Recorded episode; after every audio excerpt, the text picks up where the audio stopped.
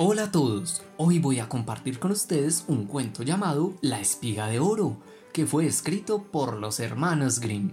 Y dice así, en tiempos antiguos cuando la fertilidad del suelo era mucho mayor que hoy, y entonces llevaban las espigas no 50 o 60 veces la semilla, no, sino 400 o 500 veces.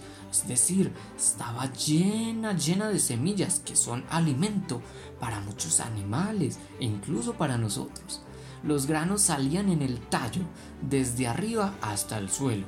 ¿Te imaginas? Todo el tallo era espiga. Pero así son los hombres.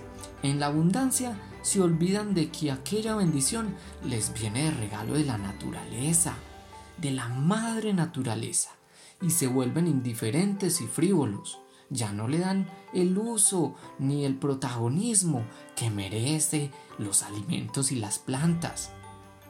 Así fue como un día pasaba una mujer por un campo de trigo y su hijito que también iba con ella se cayó en una charca y se ensució la ropa que traía puesta de arriba abajo.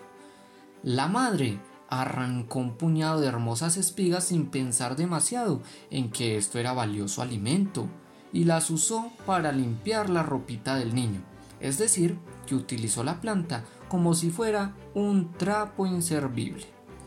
Bueno, pues al ver esta situación, un joven mago que también pasaba por allí les dijo indignado, En adelante, el tallo del trigo no llevará espiga.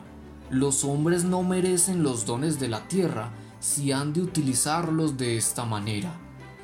Señora, ¿cómo se te ha ocurrido utilizarla para limpiar cuando sabes que está llena de alimento vivo, de nutrientes que alimentarán a muchas especies?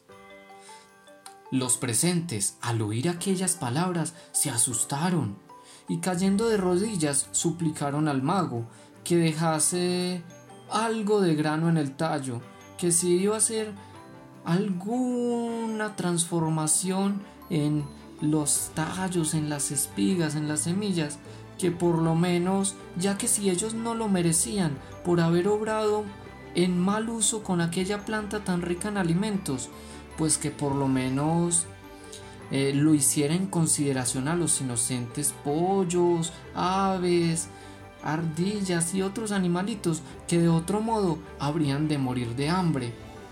Así que que dejara la planta por lo menos con algunos granitos, algunas semillas.